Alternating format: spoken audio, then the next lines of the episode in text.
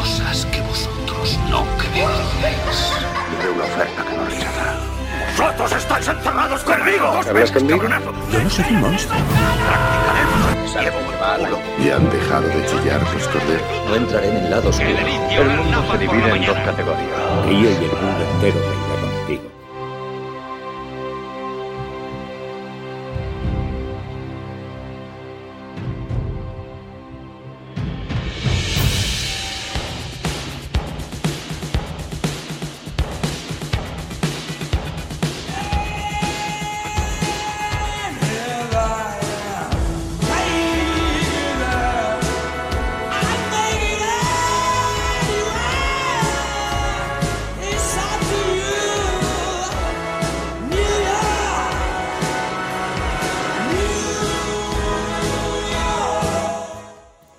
buenas a todos, queridos cineactualeros de nuestro corazón. Así empieza siempre los podcasts nuestro querido Samuel Ubeda, que vuelve a estar hoy ausente por azares de la vida.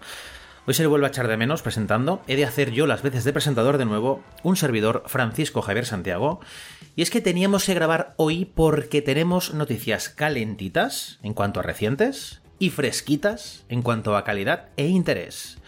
En este podcast al que acabas de darle al play, cosa que te agradecemos mucho por cierto, hablaremos de las últimas noticias del mundo de la gran pantalla y televisión.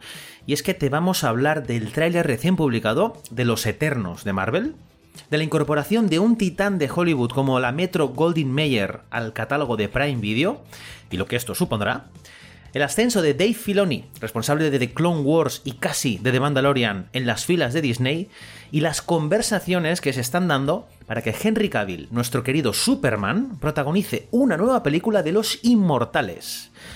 No estoy solo en esta hazaña de hoy, y es que tengo conmigo al coloso de Rodas, al titán Hiperión, nuestro querido arqueólogo e historiador y podcaster, Javier Muñoz. ¿Qué tal, Javi?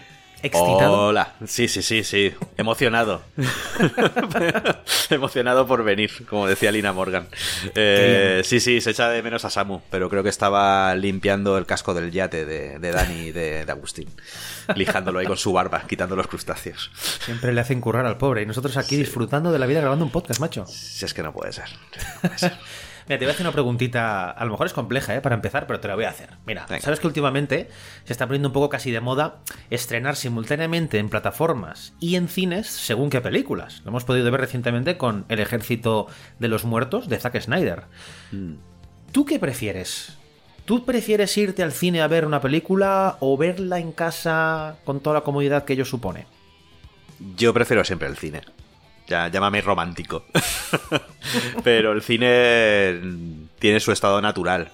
No voy a, no me voy a poner tampoco en plan snob y, y rechazar el poder ver una película en, mi salón, ¿no? Tranquilamente. pero eh, yo creo que tiene un encanto. Tiene un, encanto ver una película en el cine. Al final, y, y por esto se mosquean eh, grandes directores como, eh, como Nolan o eh, como Scorsese. el director de, de Dune también, que ha pillado un rebote también importante. Villeneuve, sí, es eh, verdad. Villeneuve, eh, porque claro, ellos conciben y crean, ¿no? Para, para, ver, para verlo y disfrutarlo en una sala de cine. Ellos, por ejemplo, Nolan, que trabaja mucho con, con IMAX, eh, claro, una película que está concebida para IMAX, llevarla a, tele- a televisión, bueno, pues se puede llevar, evidentemente, y cada vez los, los, equipos son de mayor calidad y tenemos 4K y 5K y, ya incluso pantallas curvas, en fin, ya tenemos prácticamente de todo, ¿no? Eh, pero claro, la magia de verlo en el sitio para el que se ha concebido, eh, bueno, pues yo creo que, en fin, pues tiene su, su- tiene su encanto, ¿no? Yo creo que sigue todavía teniendo su encanto verlo en el cine. Es que eh, cuando vas al cine a ver casi que se transforma en como una especie de, de tradición, ¿no? Sí, de... sí. Luego, sí, tiene, detrás de, de- de todo eso tiene el tema de, bueno, sacar la entrada, de, a quien le gusta su palomita, sus palomitas, eh, Claro. el quedarte al final y ver los créditos finales, sonando la música, tal. En fin, tiene una serie de cosas eh, que están dentro de ese ritual, ¿no? De ir al cine, que yo creo que, que todavía lo sigue manteniendo a pesar de, de los pesares y de lo que nos está tocando vivir. Sí, ¿eh? a mí a veces- además me pasa cuando estoy en casa a lo mejor y estoy viendo una peli, a veces cojo el móvil por un momento y miro alguna cosa, Eh, ¿no? Sí. En el cine jamás, bajo Exacto. ningún concepto, el móvil lo pongo en modo, modo avión, lo meto en una mochilita y ya no existe hasta de aquí dos horas, ¿no? Eso y es. sí, yo también respeto mucho. También te digo, ¿eh? Ahora que se están haciendo esos estrenos, o se están empezando a hacer, mejor dicho, porque creo que están un poco lanzando la sonda, a ver si Mm. esto funciona. em, si la peli me interesa mucho, voy al cine. Si no me interesa mucho, quizá la veo en mi casa, fíjate lo que te digo. Ya. O sea que depende también, ¿eh? Para mí. Hmm. Y Pues si sí. hacen esto del, del ¿cómo lo llaman? Lo de, lo de Disney Plus, el premium este, Hmm. pues eh, quizá me espero los dos meses, pero lo que no voy a hacer es pagar el premium para ver un Mulan o, o no. No. me acuerdo cuál fue la otra que sacaron, la de Raya, ¿no? ¿Fue? Sí, la de Raya. Y mira que yo tengo ganas de ver Raya, pero bueno, me voy a esperar a que al final la, la saquen. No pasa nada. Tenemos mucho catálogo de Disney, ¿eh? Para, Sí, sí, sí. sí, para sí, ver sí. antes. Desde luego.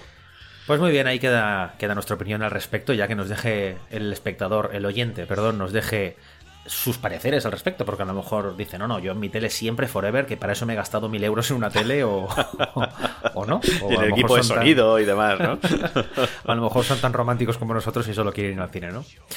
Pues bien, vamos a dejar que acabe el tema musical y volvemos para ofreceros las noticias más candentes del mundo del cine.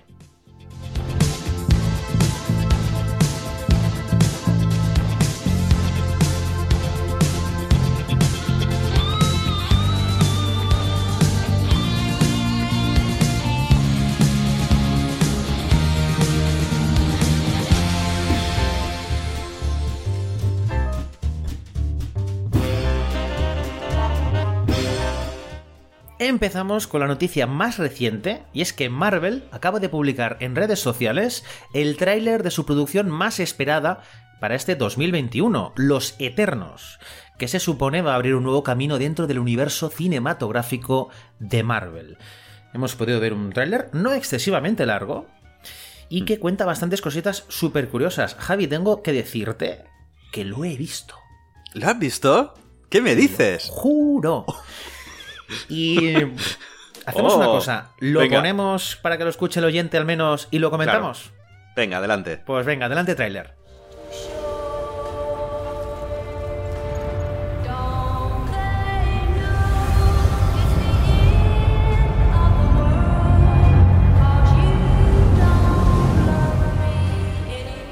Es precioso. ¿Verdad?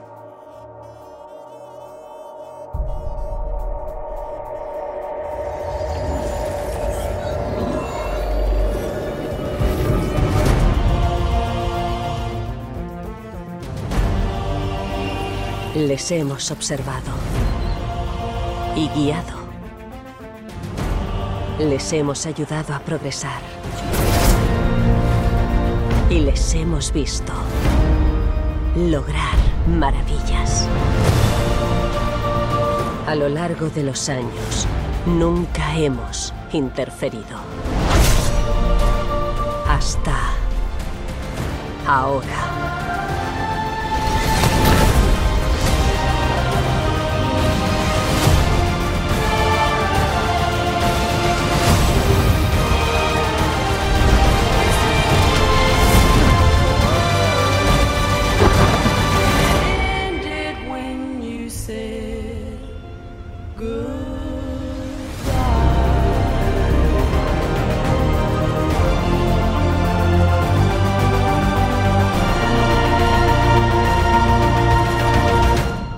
Muchas gracias. No hay de qué. Ahora que el Capitán Rogers y Iron Man ya no están, ¿quién liderará a los Vengadores?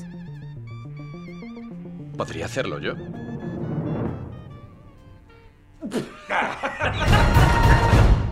Pues nada, de- fantástico, ¿no?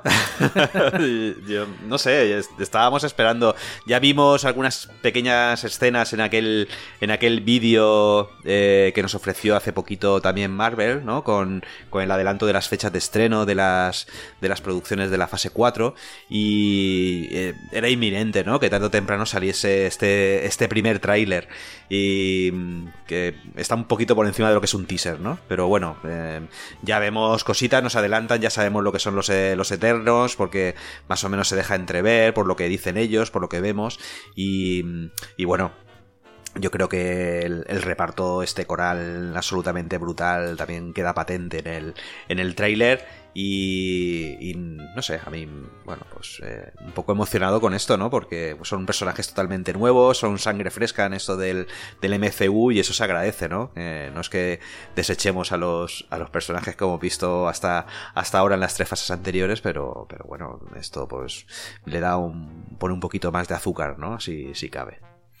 Incluso fíjate que hacen un poco de broma, ¿no? Con, con que van a coger el relevo. Al, Sí. justo, es curioso porque ahora hasta los trailers tienen escena postcréditos. Cuando justo acaba este tráiler, hay Sí. un personaje, el que, el que interpreta, eh, el que hacía de... mm, Richard de- Madden. Sí, Richard, Richard Madden, ¿cómo se llama? Eh, Stark. Eh, sa- em, em, oh. el, Ostras. primogen- el primogénito de los Stark. el primogénito Eh, de los Stark que Juego de Tronos. Ay, ay, Rob. ay, ay, ay. Rob Stark. Rob Stark, Rob Stark. Eso, Richard Madden, que hace del personaje llamado Icaris, que hace como la broma, ¿no? De vamos a coger el relevo de Iron Man y Capitán América, ¿no? Sí, Eh, sí, sí. Son muy conscientes, ¿no? Sí, además un poco en, en paralelo, ¿no? A la famosa escena también donde están comiendo los Vengadores en... Si te acuerdas, en la primera de los Vengadores, que se están comiendo el kebab este. Un shawarma de esos. Esa, shawarma, shawarma. bueno, pues un poquito en plan, en plan cómico, ¿no? Eh, bueno, si quieres hablamos un poquito de los Eternos, del Eternals, y para poner a- aquí al- a los oyentes en, un poquito en... eh, en En harina. Harina, sí, eso es. Eh, bueno, primero de todo, la directora, como ya sabéis, es Chloe Zhao, que es la flamante ganadora, ¿no? De, del Oscar a mejor, direct, eh, mejor directora en los, en los Oscars con, con Nomadland. Eh, y bueno. Por lo que hemos visto en el tráiler, un poquito de su sello sí que tiene, ¿no? Esa fotografía, esos colores. Colores eh, pardos, ¿no? Sí, sí. Poco no- saturados. sí, eso es. No son los colores estos tan brillantes y, y- y con colores chillones, ¿no? Que nos tiene acostumbrados un poquito Marvel, ¿no? Con sus películas. Sí, señor. Sino que es. mm, parece. De hecho, Kevin Feige eh, ha salido con unas declaraciones eh, diciendo que, bueno, que, que es estupendo esto de ver amaneceres y, y fotografía con un color como el que nos está ofreciendo la, directora Chloe, Chloe Zhao, que él parece que está un poco cansado también, ¿no? De estas, eh, de estos etalonajes que, que lucen las películas de Marvel en los últimos años, con unos colores eh, muy marcados y con una ambientación eh, que, bueno, pues muy marca de la casa. Pues bueno, la aportación de estos directores o directoras en este caso, como el de Chloe Zhao, pues aporta algo interesante, ¿no? Además de, de- de la creación de la, propia peli- de la propia película, pues bueno, aporta también su, su sello personal, lo cual, pues bueno, Hombre, está, está muy bien. Sello, sello personal a nivel eh, visual, ¿no? A nivel, nivel plástico y a Sí. nivel de contenido también, porque también va a ser la guionista Chloe Zhao. Que Mm. recordemos que también estuvo nominada, no, no llegó a ganarse el Oscar, por Nomadland, la, gran- la gran triunfadora de los últimos Oscars. Mm. Sí, y bueno, ya nos habían adelantado que el, el 5 de noviembre sería la fecha, la fecha de estreno. ¿Y quiénes son es, el, estos? es como el gran estreno, ¿no? De, de Marvel sí, de este, es, es de la- este año. es- es el regreso, ¿no? De, de Marvel a la, a la gran pantalla, aunque vamos a tener... empezar duro, ¿no? ¿no? No han querido Sí. volver a construir una fase igual que hicieron antaño, ¿no? Han querido Mm. empezar ya con, se supone que con los Eternos, que van a ser ese gran pelotazo, ¿no? Sí, eh, bueno, tenemos ahí antes eh, Black Widow, ¿no? Eh, que, que va un poco a ser el... Black Widow que debe ser una precuela, entiendo yo. Sí, pero yo me imagino que va a colocar ahí algunos personajes que van a ser clave. Sí, van a ser, va a ser una precuela, por supuesto, pero que nos va a presentar una serie de personajes eh, que van a ser. vamos. Sí, eso es. eso Básicamente, ¿no? es. Eso Vale, es, vale. eso es. Eh, que van a ser claves. que- que para el oyente que no lo sepa es la, la protagonista de, de Midsommar, por ejemplo, que acabamos de, de publicar un podcast La Mar de Majo. Os Sí. invitamos a todos los oyentes que os, que os paséis por ahí. Sí, y, bueno, pues em, es una- en efecto es una precuela que nos va a hablar de un poquito del origen, ¿no? De, de la, de la viuda negra y aprovechando, pues bueno, nos va a presentar algún que otro personaje que va a tener una, una proyección en la fase, en la fase 4 de, de Marvel. Pero bueno, volviendo un poquito a los Eternos, para, para colocar a, eh, a- a los oyentes un poquito en, el, en antecedentes, eh, bueno, estos son unos personajes que crea el, el famosísimo Jack Kirby eh, y eh, no los crea dentro del universo Marvel. Esto es interesante. Eh, los desarrolla en los años 70 eh, como unos personajes autónomos que no, no- no se cruzan eh, con, digamos, con los personajes clásicos de, Marvel, porque los Eternos, bueno, son unos personajes creados por los Celestiales. ¿Quiénes son los Celestiales? pues los celestiales son unos personajes que están por encima de absolutamente todo, creadores prácticamente del, no son creadores del universo, porque se crean después del universo, pero vamos, son, dan, tienen la capacidad de dar vida, generar vida a través de, una cosa que nos empezará a sonar dentro de poco, ¿no? Que es la energía cósmica. Eh, ellos manejan la energía cósmica y crean una serie de, de- seres vivos que colocan en algunos planetas y eh, con determinados poderes eh, les proporcionan un, un, un gen mutante. Esto es algo que, eh, que también nos empezará a sonar ya en, eh, al menos, no sé si en la fase 4, pero en la fase 5 seguro. Eh, y bueno, pues son los creadores en realidad de, estos eternos, que son, son humanoides, que intervienen de un modo u otro en el devenir de los planetas. Y en el caso de la Tierra, pues bueno, son una serie de personas, una serie de, de- de- personas que, que colocan, se colocan en la, en la Tierra, mm, viven de una forma totalmente desapercibida, pero intervienen en, en momentos determinados para, eh, para facilitar la evolución, ¿no? Y eso es algo que podemos ver en el, en el tráiler.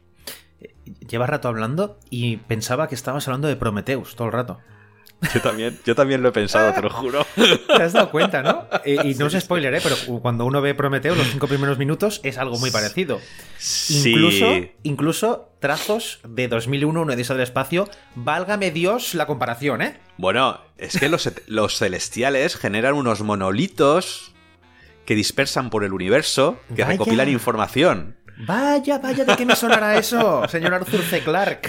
Sí, Y sí, Kubrick. sí, sí. Dentro de, la de esta mitología Marvel eh, relacionada con los Eternos hay muchas, Oye. hay muchos guiños a, a la Pues ciencia ficción más clásica.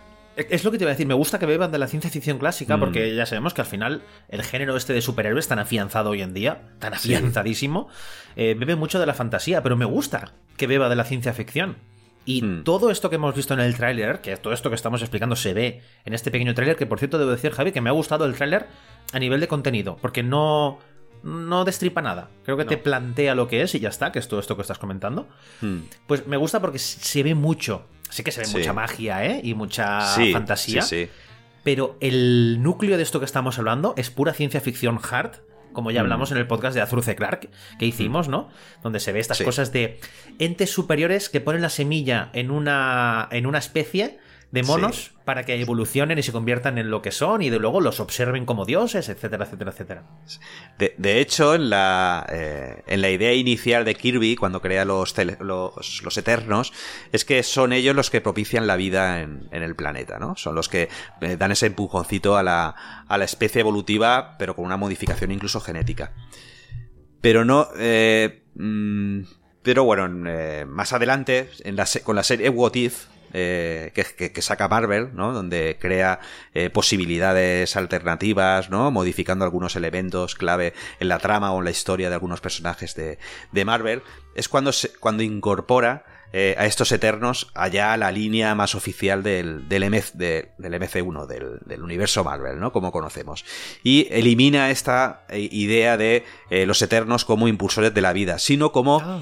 facilitadores eh, de, determinados acontecimientos que facilitan eh, el, el que la vida continúe, continúe en la Tierra. Porque, eh, bueno, los, los celestiales, que son esos seres supremos que han creado los eternos, están constantemente eh, cambiando y poniendo cosas en el universo, ¿no? Y bueno, hay una serie, no voy a tampoco a, extenderme con esto porque eh, se- sería, eh, bueno, eh, hay una serie de, de- de, mm, de acontecimientos que se llaman, eh, bueno, que son las huestes, eh, que va- hacen, intervienen en el devenir de la, de la humanidad. Eh, por ejemplo, voy a poner un ejemplo. Seguro que a todo el mundo le suena la, la famosa inundación, ¿no? De Noé y demás, ¿no? Que es un castigo divino. Pero bueno, en- dentro de, este universo de Marvel se, se interpreta como un castigo de los, de los celestiales. Y de Se hecho, están de metiendo en, en religión. También. Claro, todo esto está muy mezclado con la religión, porque al final muchos de estos personajes se identifican con elementos, con, con divinidades o, o semihumanos eh, que, no son- que están muy arraigados en el devenir de la, eh, la- de, de nuestra historia, ¿no? De hecho, eh, hay personajes eh, como por ejemplo el que interpreta a Mandong eh, Yeon, que es este hombretón oriental así realmente grande, ¿no? Que es- Coreano, coreano. Ojo cómo Es están cor- incorporando ya Corea, ¿eh? Al cine Sí, comercial. Sí, sí, sí. Que interpreta el personaje de- del olvidado, que dentro de, de la mitología de Marvel se le asimila a personajes como Hércules o a Gilgamesh, que son personajes mitológicos, ya sea dentro de la cultura más eh, mediterránea, como es Hércules, o Gilgamesh dentro de la, de la mitología oriental, mesopotámica y demás. O sea que, Bueno, de, eh, de hecho, mm. eh, en el tráiler, una cosa que me ha sorprendido mucho y que se ve muy claramente son las puertas de Babilonia, ¿no? Eso es, eso es, eso es. O sea, que se, están eh, dentro de esos acontecimientos y aparecen, eh, veremos, imagino, a modo de flashbacks, o no sé si como flashbacks o, como parte de la trama, cómo intervienen en determinados acontecimientos, ¿no? Defendiendo, defendiendo la humanidad. Y moviendo al caso de, Noé, por ejemplo, el personaje de Richard Madden, que, que, es, interpreta a Icaris, eh, es un personaje que en, en una historia eh, es identificado precisamente con, con, con la paloma que, que anuncia a Noé o que guía a Noé hasta el sitio donde tiene que salvar a la humanidad, ¿no? Eh, en fin, que, eh, hay, hay, un- hay, una, hay una historia un- corta eh, escrita por Neil Gaiman que precisamente desarrolla la trama de los de los de los Eternals que yo creo que sí bastante interesante. Pues tiene, tiene buena pinta, ¿eh? Sí, sí, sí, sí, sí, sí. Por cierto, De el hecho, reparto. Un escándalo, ¿eh, macho? mm, Tiene sí. a Angelina Jolie y Salma Hayek, que están enormes en el, en el tráiler. sí. O sea, Mm. enormes me refiero que están. O sea, tienen una presencia brutal. Mm. Eh, tenemos a Richard Madden, como he dicho, Rob Stark en Juego de Tronos, acompañado de un viejo amigo, Kit Harrington, que hace Ujú. de, de Jon Snow, eh, también en Juego de Tronos. Tenemos. Su hermanastro. eh, su- bueno, el personaje sí. de Kit Harrington, hay que decir que todavía no se sabe exactamente qué papel jugará. ¿eh? Eh, es, el, Da- es el Caballero Negro. Dane, Dane Whitman. Hmm. Vale, el Caballero Negro es un... eh, hemos hablado de los... Ahora vas a empezar a decir, vamos a ver algunos nombres y demás que corresponden a los Eternos, pero los Eternos tradicionalmente luchan contra un enemigo, que son los Deviants. Eh, Vale. Son, digamos, el lado oscuro. Los desviados. Los desviados, sí. Que además lo, des- lo describe muy bien, porque son como el, una, una rama abortiva, ¿no? De los, de los eternos, Ostras, ¿no? Y son, Esto me está, me está sonando al Señor de los Anillos, al Silmarillion, a full. Porque estaban Sí. los elfos, los orcos, los dioses buenos, malos, los que salían bien, Mm. los que salían mal. Claro, y, y bueno, pues son sus enemigos naturales, ¿no? Pues son también, tienen, tienen poderes, tienen, son, tienen poderes sobrenaturales y, y digamos que son el enemigo natural. Eh, el Caballero Negro en, se, ha ido reencarnando a lo largo de la historia y ha ido adquiriendo distintos roles, entre ellos roles eh, negativos, ¿no? Entonces, en su última reencarnación, que como dices, Dian, eh, en, la, en la trama de Marvel eh, sí que llegas a ser parte de los Vengadores, pero eh, tiene como un lado oscuro, que bueno, que igual juega, ahí nos juegan un poco la baza de- del villano escondido, ¿no? Dentro Oye, de la pues, trama. que ya Pinta muy bien, todo esto que estás diciendo pinta muy bien, sinceramente. Sí, sí, sí, sí, sí. Mira que yo le tengo ganas muchas- porque, porque mm, son historias chulas, ¿no? Que pueden, pueden estar muy bien, pueden dar mucho juego y, y van a introducir muchos elementos que pueden ser Claro, interesantes. al menos se sale un Mm. poco de lo de que estamos demasiado acostumbrados. Porque, por ejemplo, si te soy sincero, eh, la viuda negra no veo que me vaya a aportar nada que no me hayan aportado otras como las de Capitán América, por ejemplo. Mm. Pero, ostras, todo esto que estamos hablando, toda esa incorporación de elementos mágicos, místicos, ciencia ficción, religiosos. mm, lo, lo que también te digo es que mientras veía, veía yo el tráiler, la sensación que me daba es como, ¿y van a meter todo esto dentro de una película? Porque pa- parecía un tráiler de una serie, macho. Había tantos escenarios diferentes, tantos personajes, que digo, de las dos horas y media estoy 100% seguro que no va a bajar la película. Mm. Y a ver cómo meten todo lo que parece ser que va a, a entrar en la película.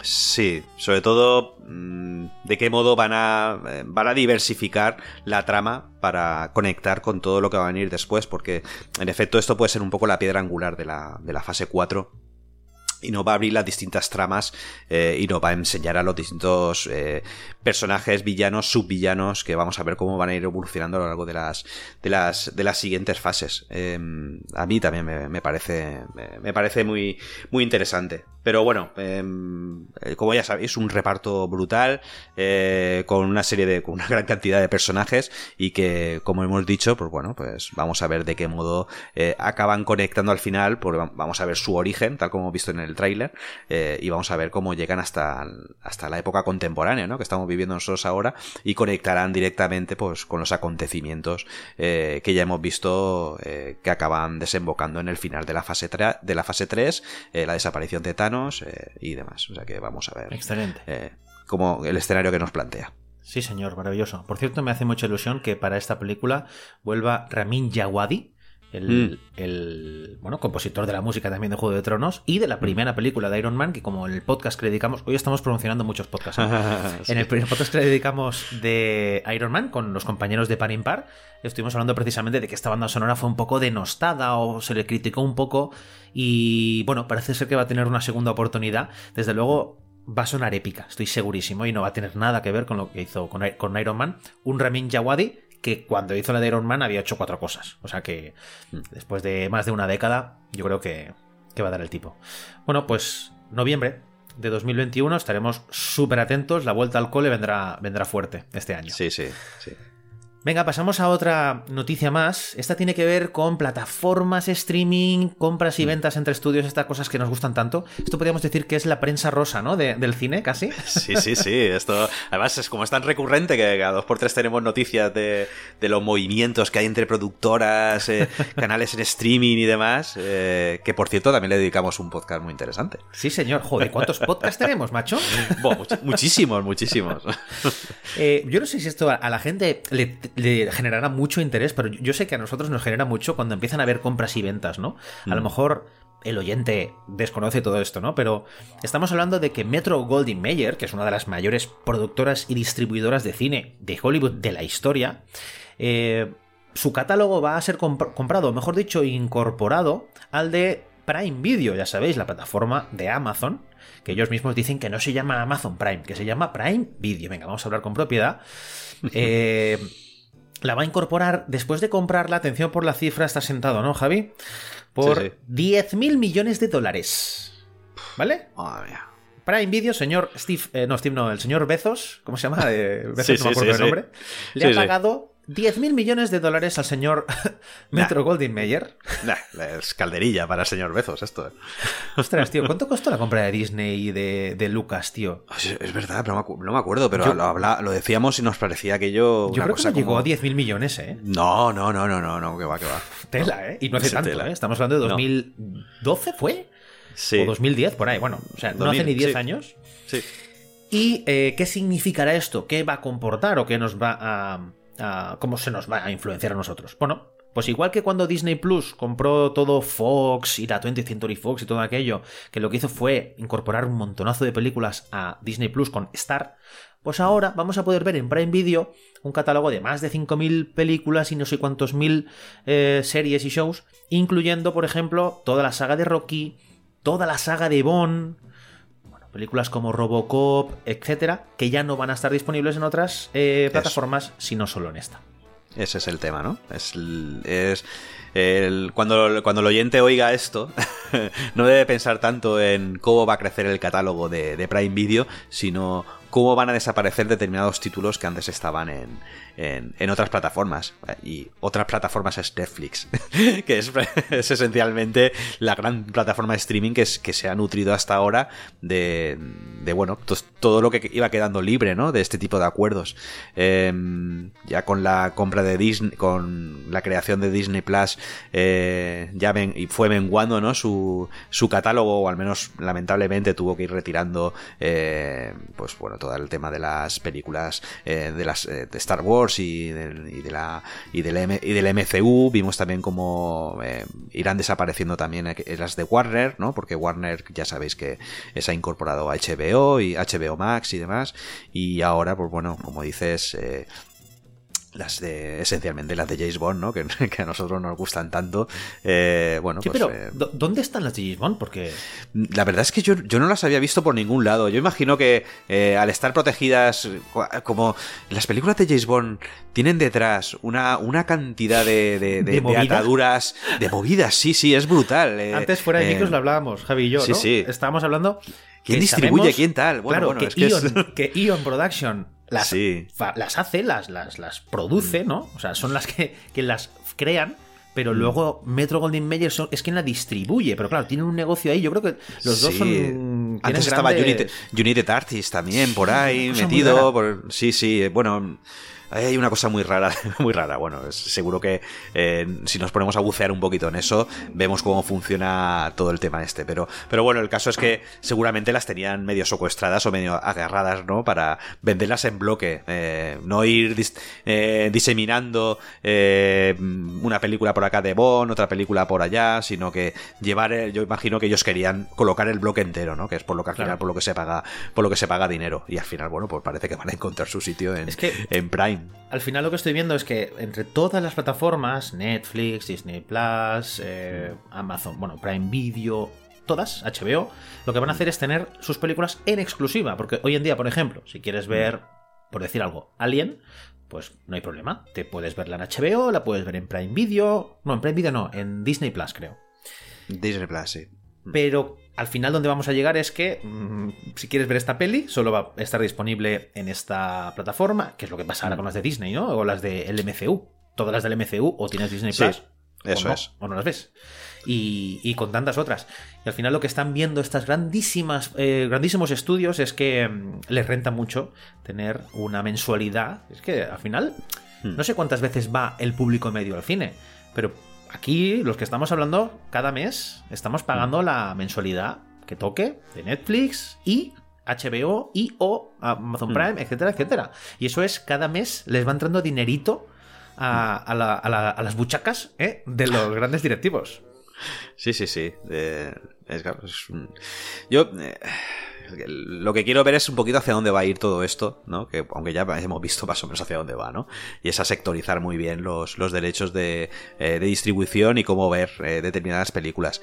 Eh, Netflix, en este sentido, tomó su propia decisión y es ellos hace años ya vieron cómo iba a desarrollarse este mercado cuando todavía nosotros no teníamos ni idea de cómo iba a evolucionar todo esto y ellos, ellos han invertido y no paran de invertir en producción propia. Es que al final, eh, si no tienes una productora detrás, como, como es Warner o como es en este caso MGM, eh, lo que tienes que hacer es producir, porque al final sabes que tu catálogo se va a nutrir exclusivamente de tus producciones, Claro. eh, salvo por eh, contadas eh, licencias que te puedan dar por unos meses para la exhibición de determinados títulos, que al final es un poquito por donde creo que va a ir el mercado, ¿no? Aparte de que tú tengas eh, Prime o Disney, tengas su acuerdo, o HBO tenga su acuerdo con Warner y demás, de forma puntual estoy seguro que vamos a poder ver eh, algunos títulos en, en Netflix, por ejemplo, ¿no? Por, Sí, no, y además lo que van a hacer, que es pues, probable, no se sabe muy bien, ¿no? Pero a lo mejor la propia Amazon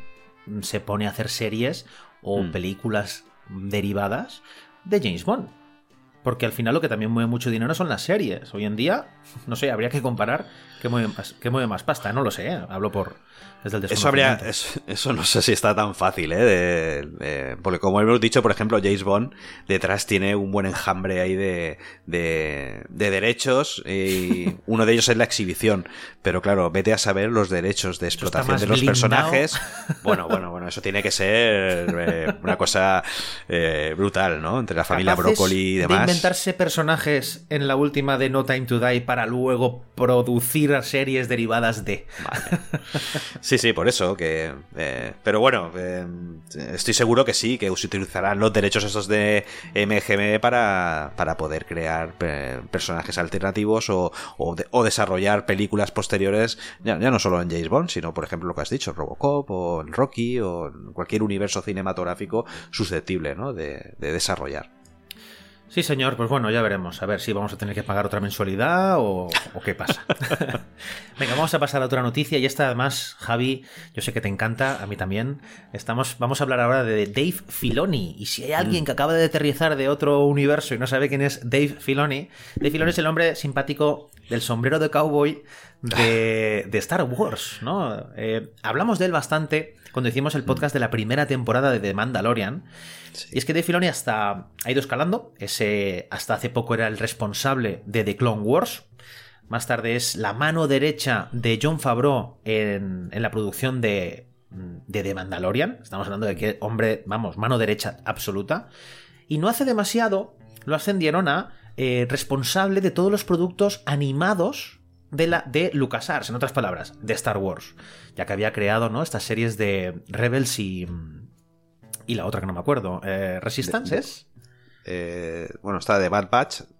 No, no, pero No, otra te- anterior. perdona. ¿Resistance Eh, puede ser? Resistance, sí, puede ser, puede ser. En definitiva. Este era su rol y resulta que ahora ya no. Ahora lo han extendido aún más y ahora es literalmente el director ejecutivo creativo. Es un título que en inglés es Executive Creative Director.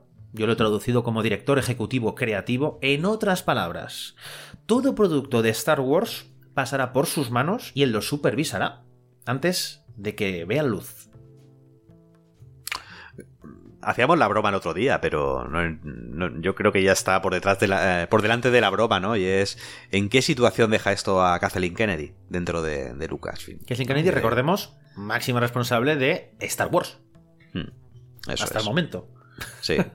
Recordad que cuando Disney adquiere Lucasfilm, eh, pues un poco con la condición de que Kathleen Kennedy se queda ahí un poquito al mando de la división, ¿no? De Star Wars. Un poco la Kevin Feige, ¿no? De, de, de- de Star Wars. Pero es cierto que su reputación, o al menos sus, sus pies, habían ido poniéndose en barro eh, y no demasiado firme después del, bueno, pues cómo había ido evolucionando en taquilla y por la recepción del público de la, de la trilogía Disney de, de Star Wars, ¿no? Y Kevin Feige ya eh, le había dado algún que otro aviso y bueno, pues eh, pensábamos todos, ¿no? Bueno, eh, ha metido a John Favreau ahí, que es un personaje, es una persona de confianza, de máxima confianza de Kevin Feige y de, y de bueno, de toda la gente de, de, de Disney, ¿no? Eh, la había, la había colocado convenientemente dentro de, de Star Wars, eh, estaba desarrollando sus propios productos, eh, y a la sombra estaba esa ese personaje, ¿no? Del sombrero que tú comentabas,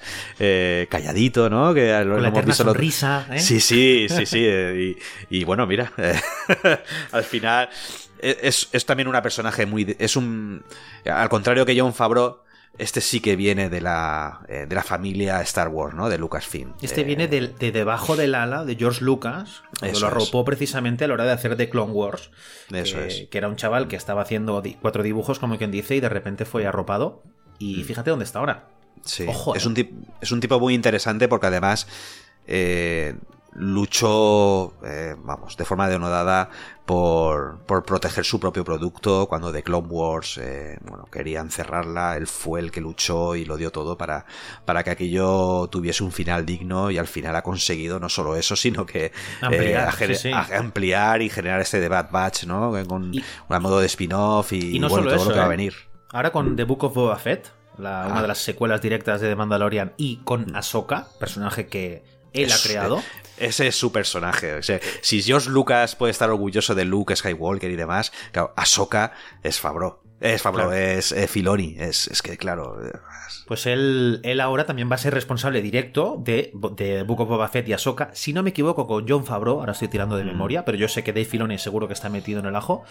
Y eso, eh, al final, ¿qué comporta que todo produ- producto lo vaya a supervisar de Filoni con este cargo, ¿no? De director ejecutivo creativo.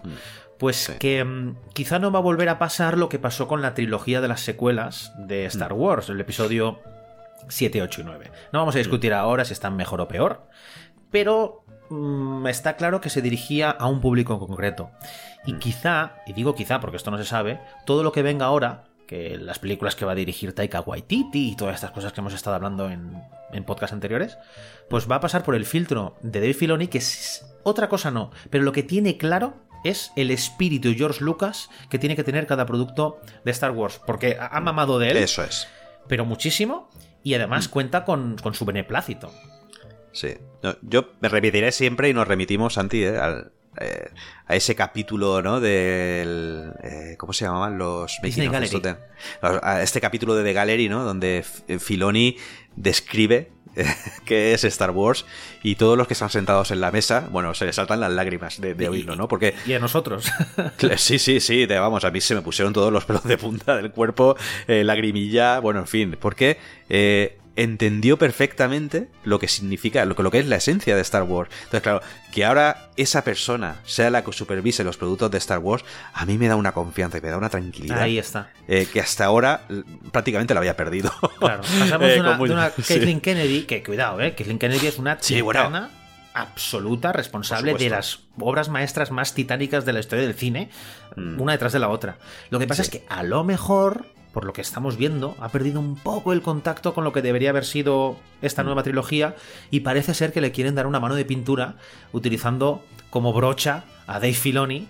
Y, y- y ese, y ese mensaje que está aportando directamente de la, vamos, testigo de George Lucas, tal cual.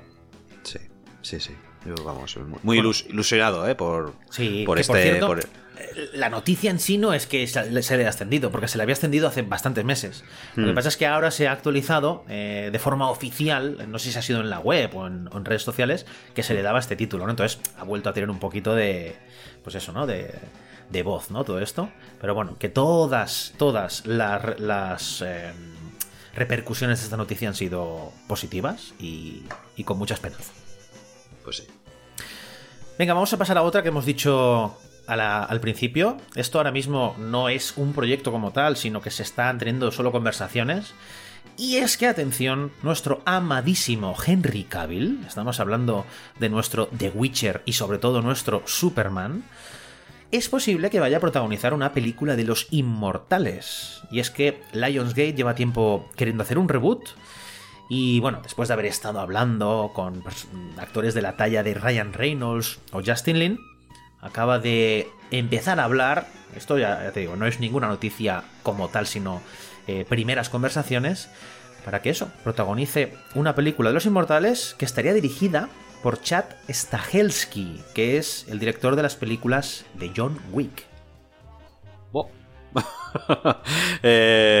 Mira, precisamente, y lo iba a comentar, ¿no? Cuando hablemos, cuando pasemos a la sección de Cal y Arena, eh, iba a hablar de Los Inmortales porque la, la ¿Qué vi hace, la vi hace unos días. Eh, es- está en Netflix. ¿Cómo ha Eh, envejecido esta movida, tío? Ay, a ver. ¿cómo ha Porque es ochentera, ¿eh? Sí, es muy, ochen- es muy ochentera. Y ha envejecido un poco regular, ¿no? El- Esas zapatillas blancas que lleva, que lleva Sí. Christopher. sí.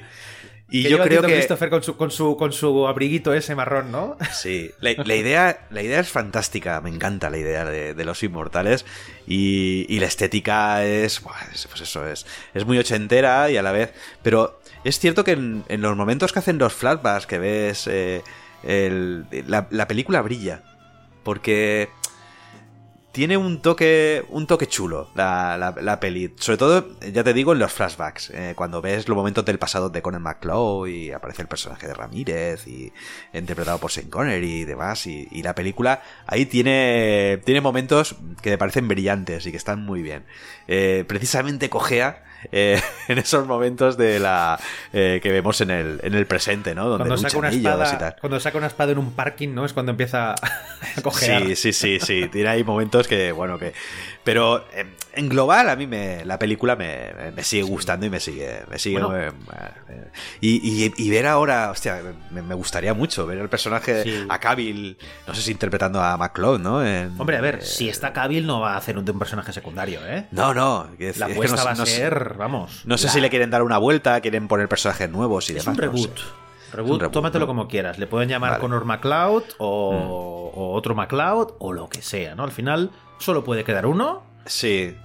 y ya está. Y yo mientras que la veía, precisamente pensaba, digo, el personaje de el, el actor que interpreta a Conan McClough, que es, eh, ay, cómo se, se me ha oído el nombre, Christopher Lambert. Eh, Christopher Lambert, eh, tiene poca presencia física o tiene tiene un, tiene un físico que no te lleva del todo a decir. A "Ostras, creerte este que tío-". este tío sea el inmortal que se va a quedar solo, ¿no? Eso es, eso es, eso es. Entonces, pensando en, en un tipo como Henry Cavill, que, que bueno, otra Bueno. cosa no, pero. En redes sociales, eh, el mismo Henry Cavill ha puesto una, una imagen de la noticia donde se dice, no, Chad Stahelski, Stahelski está en conversaciones con, vía Lion con, con Henry Cavill y él ha puesto una- un texto donde dice, es que me muero de ganas y además, no por nada, pero arte con la espada ya tengo, ¿sabes? Sí, Después sí, de- sí, sí. Claro, a ver, si, The Witcher, claro. si ves The Witcher, el tío maneja la espada como Dios. Y, y es un friki, bueno, si alguien ha investigado un poquito de Henry Cavill, el tío es un friki Sí, ya sí, no solo sí. porque monte ordenadores, sino porque, por ejemplo, cuando, cuando se puso a hacer, preparar para The Witcher, dijo, ah, que había libros. Yo es que lo que he hecho es petarme todos los videojuegos hace un montón de años. y cuando me dijeron que iban a que querían hacer una serie, dije, hombre, por favor, o sea, me muero de ganas. Y está igual con, con Los Inmortales. Está diciendo que es una de sus pelis de, de- de cuando era más joven, que Sí. le fliparía y que, si es por él, vamos, que ya se está calzando la, la gabardina marrón y las zapatillas blancas para pegar espadazos, tío. Yo, sí, vamos, yo a mí me, me apetece mogollón. Eh, me- gusta mucho. Eh, La historia es a- guay, ¿eh? La historia es guay. Eh, es cierto que si luego ves Los Immortales 2, eh, Bueno. la cosa. Y, eh, Oye, y recuerda que hicieron una serie, ¿te acuerdas? Sí, es verdad. Hicieron es una serie. Ya no me acordaba. Chusquera, eh, no, Sí. no, no valía un pimiento, pero, Sí. Pero generó, generó cierto, cierto universo. Sí, porque yo creo que le, eh, a todo el mundo le tenemos cariño, creo, a los inmortales. Y sobre todo a su banda sonora, tío. Eso es. Amén de una magnífica, bueno, magnífica, no sé, magnífica, pero yo escuchar a escuchar a Iga Queen eh, es una es una maravilla. Yo Eh, probablemente es el disco de, de, de Queen que más veces he escuchado, ¿eh? Me flipa ese disco. Sí, sí, tiene temazos, el Who Want to Live Forever y demás. eh, en fin, Joder, tío, give me the muy price, chulo. tío. Sí, sí.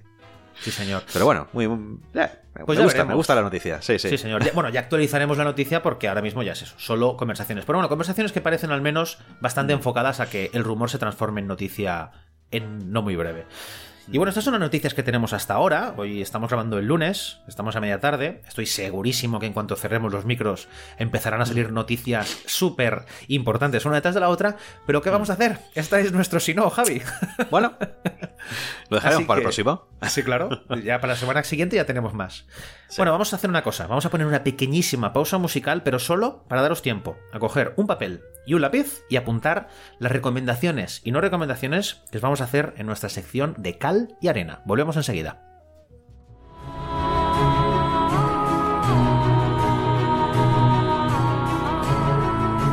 Estás escuchando el podcast de Cine Actual, la casa dedicada al cine y a la televisión. Este proyecto es posible solo gracias a ti, así que nos puedes apoyar desde la pestaña correspondiente en iVoox o convirtiéndote en mecenas en nuestro Patreon. Puedes dejarnos un comentario, darle like al episodio y por supuesto suscribirte en iVoox, Spotify y el resto de plataformas de reproducción de podcast. Para estar al día de nuestras publicaciones, búscanos en nuestras redes sociales, en Twitter, arroba cineactual en Instagram, arroba cineactualnet y en nuestra fanpage de Facebook. O si lo prefieres, visita nuestra página web www.cineactual.net. Muchas gracias y a más ver, valientes oyentes.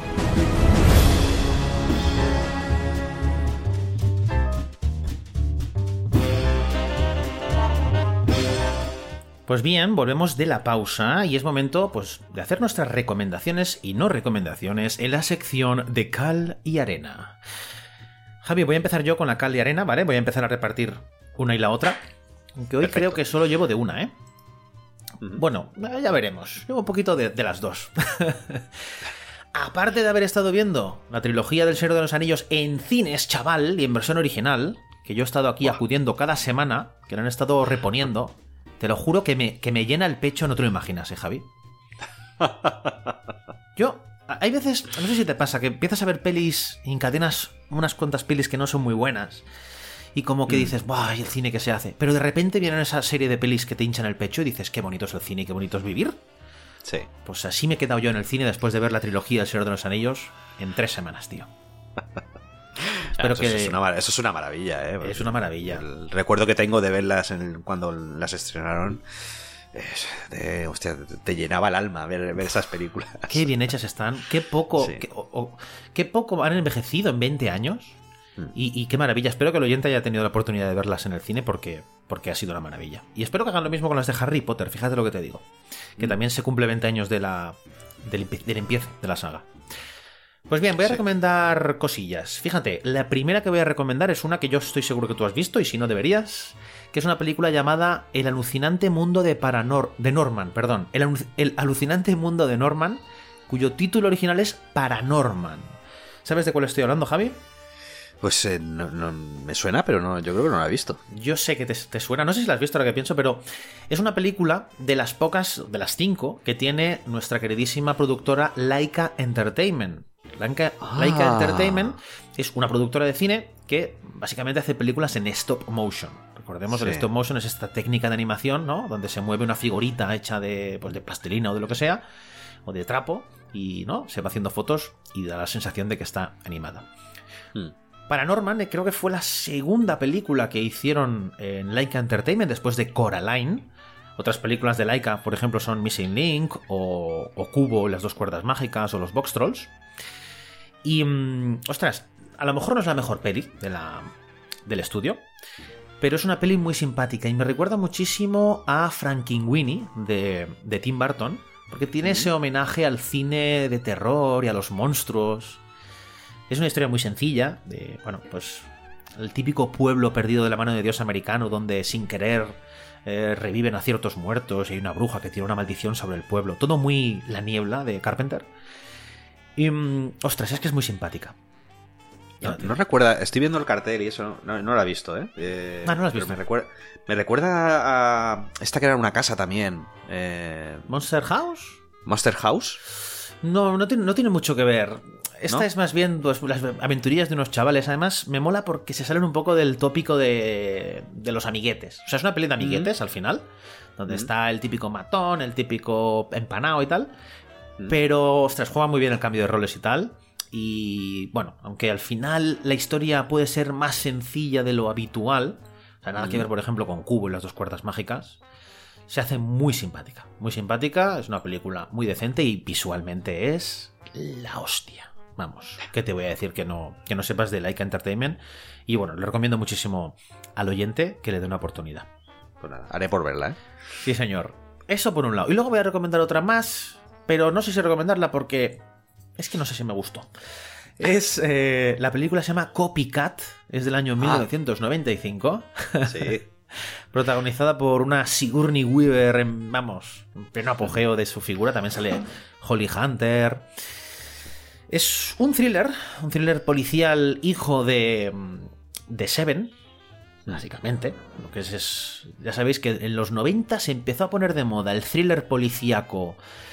Y en este caso metían todo el tema de los eh, asesinos en serie, con este análisis psicológico, ¿no? Que se puso tan de moda. Tú, por ejemplo, has visto, ¿no? La serie esta de, de Mid- Midhunter. No, Ma- Sí, Mindhunter. Sí, sí, sí.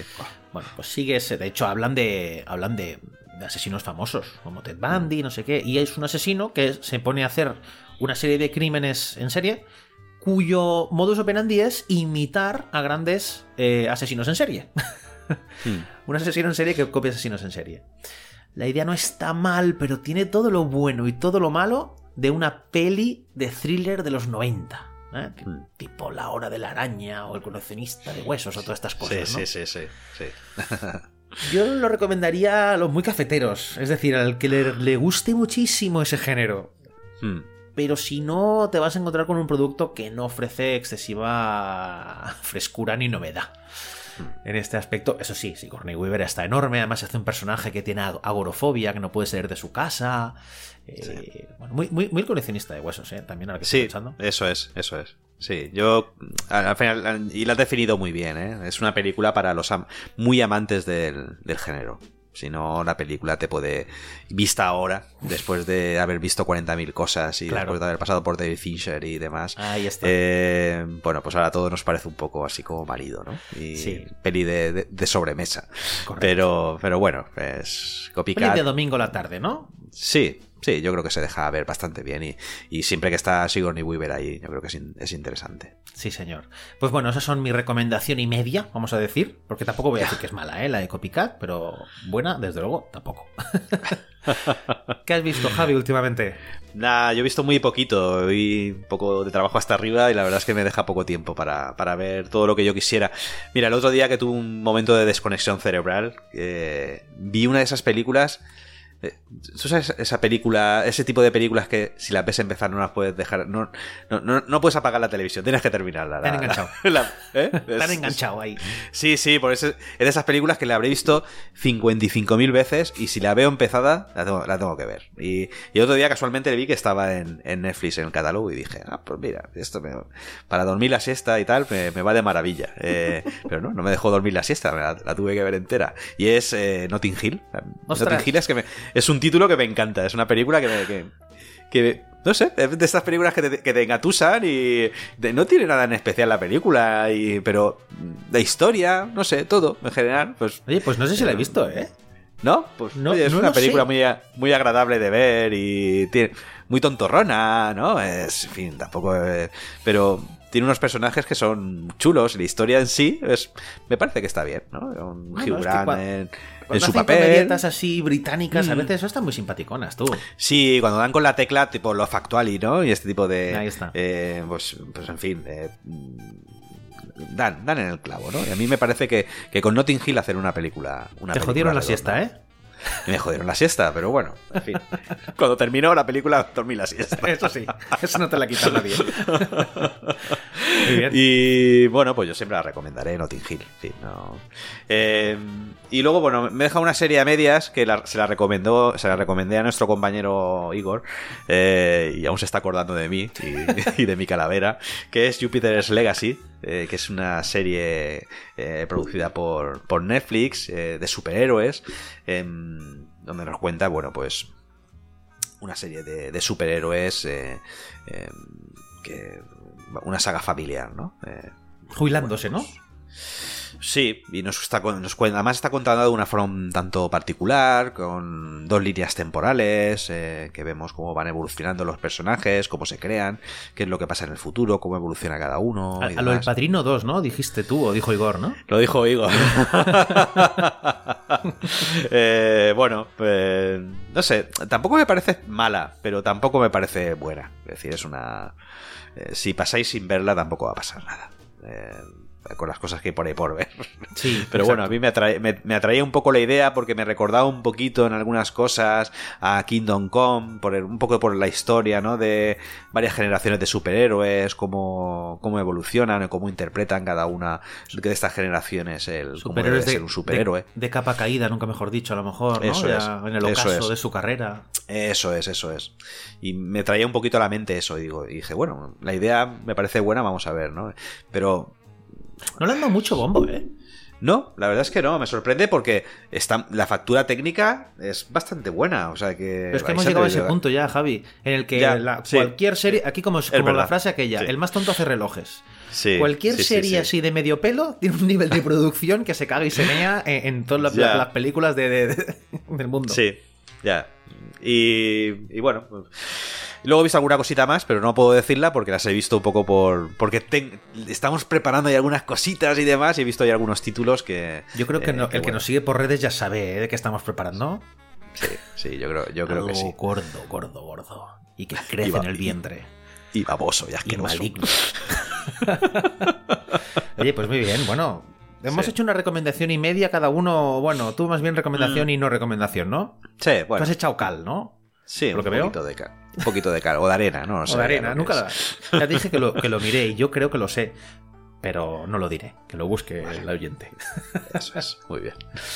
Pues bueno, eh, esto es lo que os tenemos que contar hoy. Aquí Javi y yo. Javi se ha acabado su cerveza, yo mi vinito. Y dado que os hemos refrescado con noticias y embaucado con recomendaciones, es momento de despedirnos. Así que agradeceros muchísimo el apoyo que nos dais, queridos oyentes. Nuestros comentarios maravillosos que nos hacéis. Cuando comentáis esos podcasts especiales que hacemos con tanto cariño, como el que le hemos dedicado a las canciones de James Bond, aquí el amigo Daniel Rengel y yo, o el especial dedicado a Midsommar, una película que nos veníais pidiendo hace mucho tiempo. y en definitiva por estar siempre ahí dándonos cariño y amor. Así que sin más dilación, nos escuchamos en el próximo podcast de Cine Actual.